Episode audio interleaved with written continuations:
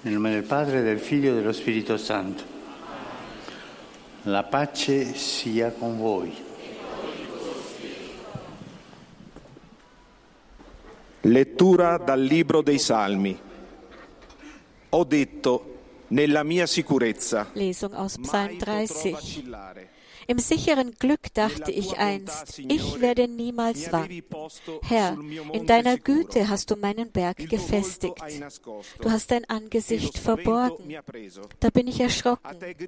Zu dir, Herr, will ich rufen und zu meinem Herrn um Gnade flehen. Du hast mein Klagen in Tanzen verwandelt. Mein Trauergewand hast du gelöst und mich umgürtet mit Freude, damit man dir Herrlichkeit singt und nicht verstummt. Lesung aus dem Buch der Psalmen. Im sicheren Glück dachte ich einst, ich werde niemals wanken. Herr, in deiner Güte hast du meinen Berg gefestigt. Du hast dein Angesicht verborgen, da bin ich erschrocken. Zu dir, Herr, will ich rufen und zu meinem Herrn um Gnade flehen. Du hast mein Klagen in Tanzen verwandelt, mein Trauergewand hast du gelöst und mich umgürtet mit Freude. Wort des lebendigen Gottes.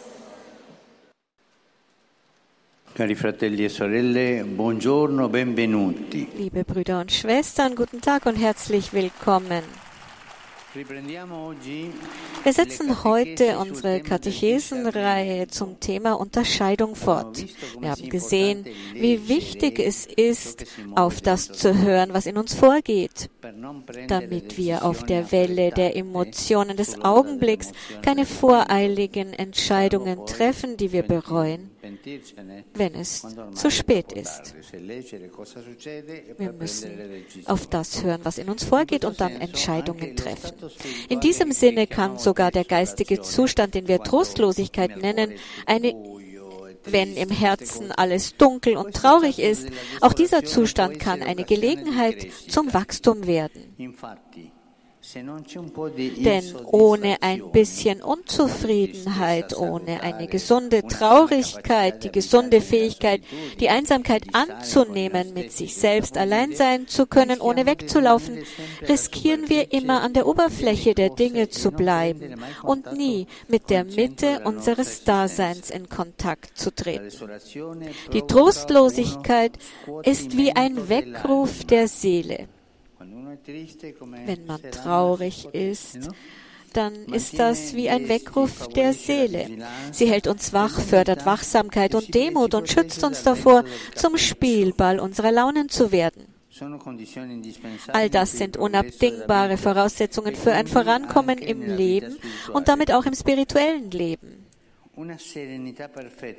Eine vollkommene, aber sterile Gelassenheit, eine ohne Gefühle, macht uns, wenn sie zum Kriterium unserer Entscheidungen und unseres Verhaltens wird, unmenschlich.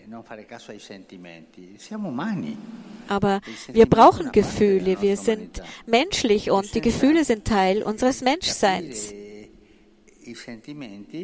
Wenn man seine Gefühle nicht versteht und nicht lebt, dann wird man unmenschlich und gleichgültig gegenüber dem Leid der anderen, ja auch unfähig, das eigene Leid anzunehmen. Und eine solche vollkommene Gelassenheit kann auch nicht auf dem Weg der Gleichgültigkeit erreicht werden. Diese sterile Distanz. Nein, ich distanziere mich, ich mische mich da nicht ein. Das ist kein Leben. Das ist, als würden wir in einem, uns in einem Labor einschließen, damit wir keine Mikroben, keine Bakterien, äh, keine Bakterien ausgesetzt sind. Für viele heilige Männer und Frauen war die innere Unruhe der entscheidende Anstoß, ihr Leben zu ändern. Es braucht diese gesunde Unruhe, das unruhige Herz, das Herz, das seinen Weg sucht. Das war der Fall zum Beispiel bei Augustinus von Hippo, Edith Stein, Giuseppe Benedetto Cottolegno und Charles de Foucault. Für wichtige Entscheidungen fordert das Leben einen Preis. Einen Preis, der für niemanden unerreichbar ist. Die wichtigen Entscheidungen gewinnt man nicht in der Lotterie. Sie haben einen Preis und diesen Preis muss man zahlen. Diesen Preis muss man mit dem Herzen zahlen, mit einer Entscheidung. Und da gehört auch ein bisschen Mühe dazu. Es ist nicht gratis. Aber es ist ein Preis, der für jeden erreichbar ist. Wir alle müssen diese Entscheidung treffen, um aus dem Zustand der Gleichgültigkeit herauszukommen, der uns frustriert, traurig macht. Die Trostlosigkeit ist auch eine Aufforderung zur Unentgeltlichkeit, dazu nicht immer und ausschließlich nur im Hinblick auf eine emotionale Befriedigung zu handeln. Die Trostlosigkeit bietet uns die Chance zu wachsen, eine reifere, schönere Beziehung zum Herrn und zu den Menschen aufzubauen, die uns lieb sind. Eine Beziehung, die sich nicht nur auf ein bloßes Geben und Nehmen beschränkt. Denken wir an unsere Kindheit. Als Kinder wenden wir uns oft an unsere Eltern, weil wir etwas von ihnen wollen. Ein Spielzeug, Geld für ein Eis, eine Erlaubnis. Wir wenden uns ihnen also nicht um ihrer Selbstwillen zu, sondern wegen eines Interesses. Und dabei sind das größte Geschenk doch sie selbst, unsere Eltern. Und das wird uns in der Phase unseres Wachstums immer mehr bewusst. Genauso sind auch viele unserer Gebete. Sie sind an den Herrn gerichtete Bitten um einen Gefallen, ohne ein wirkliches Interesse an Gott selbst. Wir bitten, bitten, bitten den Herrn um viele Dinge. Im Evangelium heißt es, dass Jesus oft von vielen Menschen umgeben war, die ihn um etwas baten, Heilungen, materielle Hilfen. Aber es ging ihnen nicht darum, einfach nur bei ihm zu sein. Jesus wurde von der Menge bedrängt, er selbst war aber allein. Einige Heilige, ja auch einige Künstler haben über diese Befindlichkeit Jesu nachgedacht. Es mag seltsam, ja irreal erscheinen, den Herrn zu fragen, wie geht es dir? In Wahrheit aber ist es eine sehr schöne Art und Weise, in eine echte, aufrichtige Beziehung zu seiner Menschlichkeit, seinem Leiden, ja auch zu seiner einzigartigen Einsamkeit zu treten mit dem Herrn, der sein Leben bis zum Ende mit uns teilen wollte. Es tut uns gern zu lernen, beim Herrn zu sein, zu lernen, beim Herrn zu sein und dabei kein anderes Ziel zu verfolgen, auf dieselbe Weise, wie es uns auch mit den Menschen ergeht, die wir lieben. Wir wollen sie immer besser kennenlernen, weil es gut ist, bei ihnen zu sein. Liebe Brüder und Schwestern, das geistliche Leben ist keine Technik, die uns zur Verfügung steht. Es ist kein Programm inneren Wohlbefindens, das wir selbst planen können. Nein, das spirituelle Leben ist eine Beziehung zu ihm, dem Lebendigen zu Gott. Eine Beziehung, die sich nicht auf unsere Kategorien reduzieren lässt. Die Trostlosigkeit ist also die deutlichste Antwort auf den Einwand, dass die Gotteserfahrung eine Form der Suggestion ist, eine bloße Projektion unserer Wünsche. Wenn man nichts fühlt, wenn alles dunkel ist und man trotzdem in dieser Trostlosigkeit Gott sucht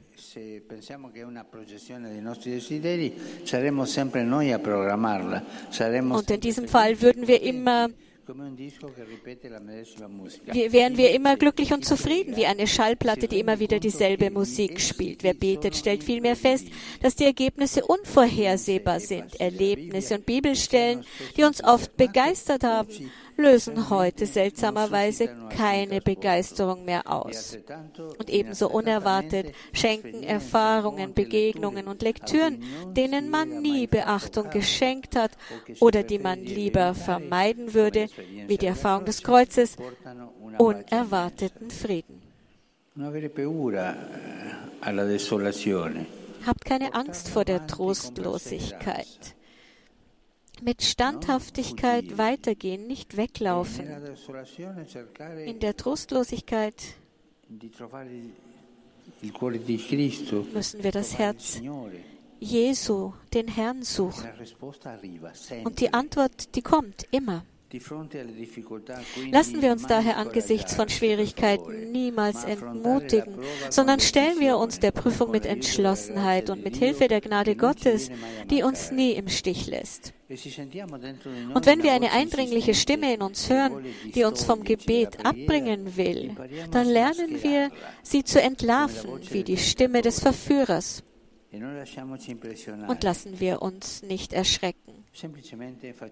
Tun wir einfach das Gegenteil von dem, was sie uns sagt. Danke. Heiliger Vater, die Gläubigen deutscher Sprache möchten Ihnen ihre herzliche Zuneigung und aufrichtige Verbundenheit bekunden und versichern Sie zugleich Ihres Gebets in allen Anliegen Ihres universalen apostolischen Dienstes. Zum Schluss dieser Audienz singen wir gemeinsam das Vaterunser in lateinischer Sprache. Danach wird der Heilige Vater den apostolischen Segen erteilen. Gern schließt er darin ihre Angehörigen ein, besonders die Kinder, die älteren Menschen und die Leidenden. Er segnet auch die Rosengrenze und die übrigen Andachtsgegenstände, die sie dafür mitgebracht haben. Es folgt nun eine Zusammenfassung der Katechese des Heiligen Vaters in deutscher Sprache. Liebe Brüder und Schwestern, im Rahmen unserer Katechesenreihe über die geistliche Unterscheidung kommen wir auf die Trostlosigkeit zu sprechen. Welche Bedeutung hat die Erfahrung dieses seelischen Zustands für uns und unser geistliches Leben?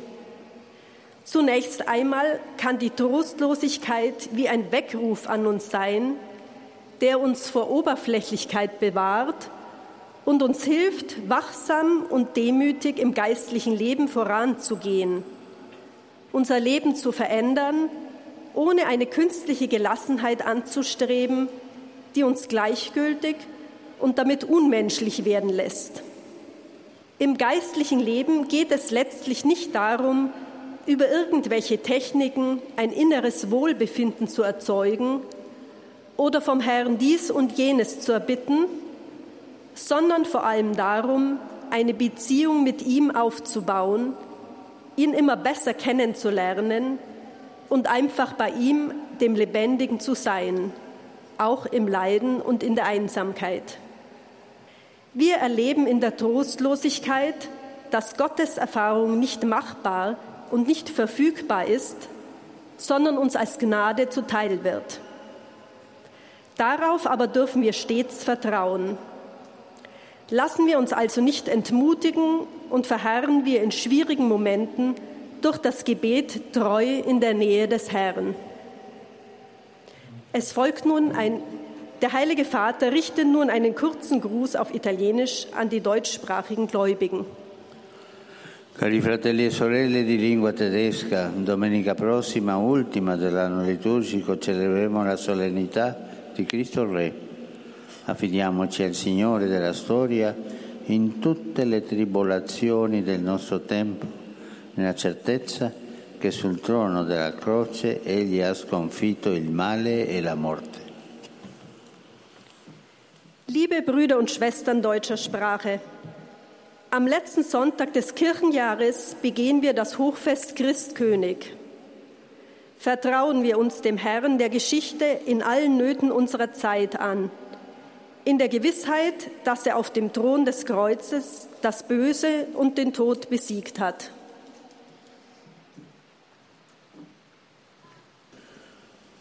Mit Schmerz und Sorge habe ich die Nachricht vernommen von einem schweren Raketenangriff in der Ukraine, der viele zivil, zivile Infrastrukturen zerstört hat. Beten wir darum, dass der Herr die Herzen derer umkehren möge, die den Krieg fördern. Beten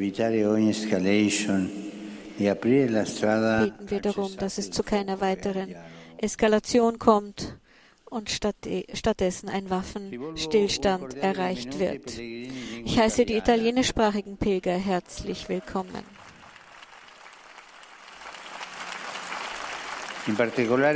Besonders grüße ich die im Generalkapitel versammelten kleinen Apostelinnen der Erlösung, die Schwestern der Union der höheren Ordensoberinnen Italiens,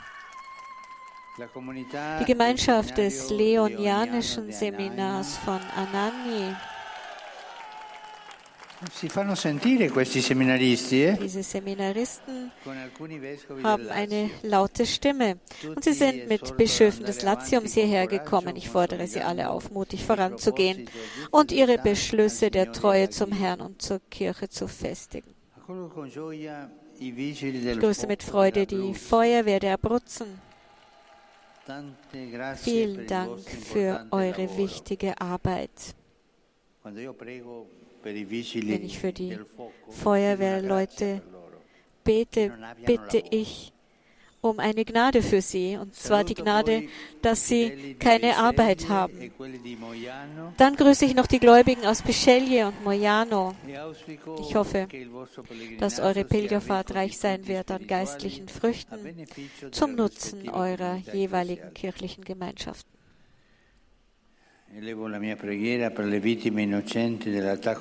Ich bete für die unschuldigen Opfer des Terroranschlags, der in den letzten Tagen in Istanbul verübt wurde. Unser unablässiges Gebet gilt auch der leidgeplagten Ukraine. Möge der Herr den Ukrainern Trost, Kraft in der Prüfung und Hoffnung auf Frieden geben. Possiamo pregare per l'Ucraina un po' dicendo affrettati, Signore. Wir können für die Ukraine beten und den Herrn bitten, sich zu beeilen. Und abschließend denke ich wie immer an die jungen, kranken und älteren Menschen sowie die Neuvermählten. Nehmt euch die heilige Margarete von Schottland und die heilige Gertrud, deren Gedenken wir heute feiern, zum Vorbild und sucht in Jesus stets Licht und Unterstützung für alle eure Entscheidungen im täglichen Leben. Ich segne euch alle.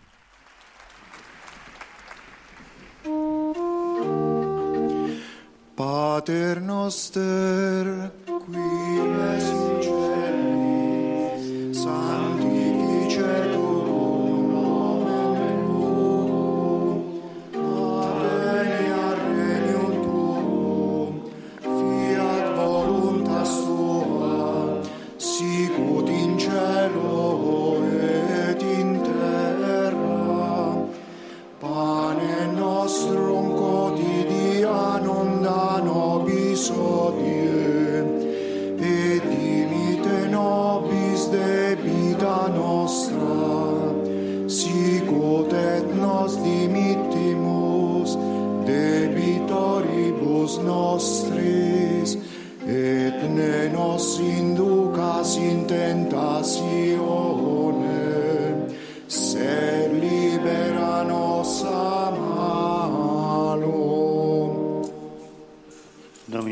Coviscum, sit nomen Domini benedictum,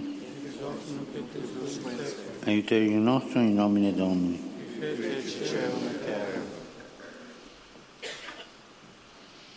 benedica vos omnipotens Deus, Pater, et Filius, et Spiritus Sanctus. Amen.